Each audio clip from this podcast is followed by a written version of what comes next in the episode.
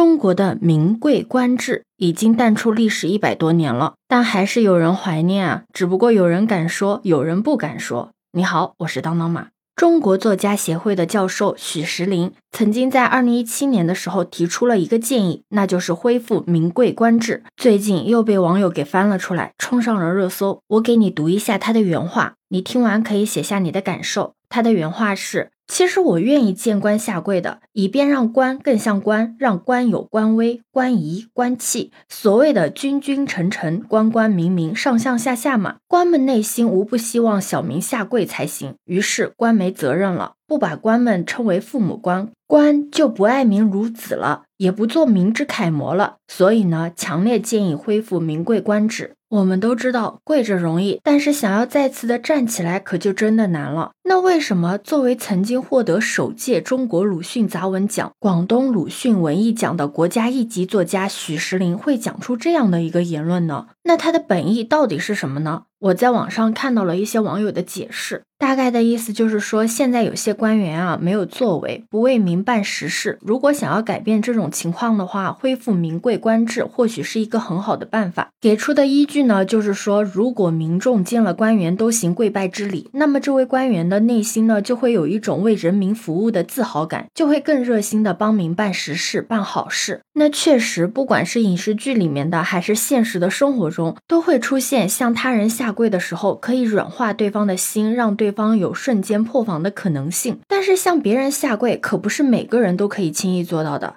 那你觉得什么情况下我们才会下跪？又是为什么而跪呢？你一定听过“男儿有泪不轻弹，男儿膝下有黄金”。一般来说是可以跪拜天地，也可以跪拜父母，是不会轻易的跪拜一般人的，除非这个人真的是对自己特别的有恩，为了表达自己的感激之情。还有在古代的时候，拜师学艺也是需要跪拜的。除了这些主动下跪以表示感恩之心的行为，其他的下跪行为更多的都是一些羞辱屈服。这些需要让你下跪的情景，大部分都是想要让你屈服于他，有认输服软的意思。这也就是为什么有很多的文人墨客奉承的不是为五斗米折腰，所以呢，下跪臣服对于他们来说是做不到的。在古代呢，对于一些只生不养的父母，作为子女只需要下跪叩拜三次就可以还恩了。这也就是说明了下跪是一个很高的礼节，那也印证了下跪对于一个人的重要性。那你觉得恢复名贵官制，是不是就真的可以唤醒这些官员为人民服务的决心了呢？对于许教授的言论，有人反对，有人觉得有道理。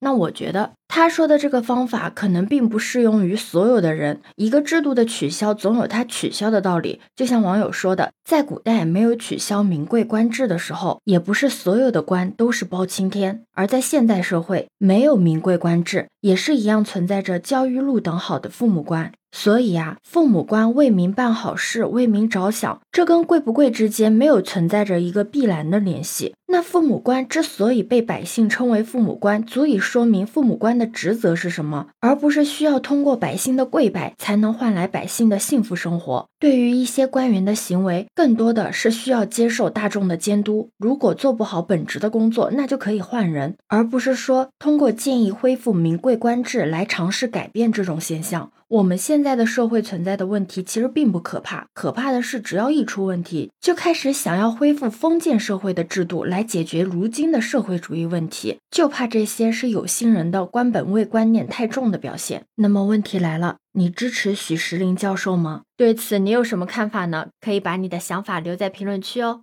如果你喜欢我的话，也可以在我们常用的绿色软件搜索“当当马六幺六”，就可以找到我哦。欢迎你的订阅、点赞、收藏、关注。这里是走马，我是当当马，拜拜。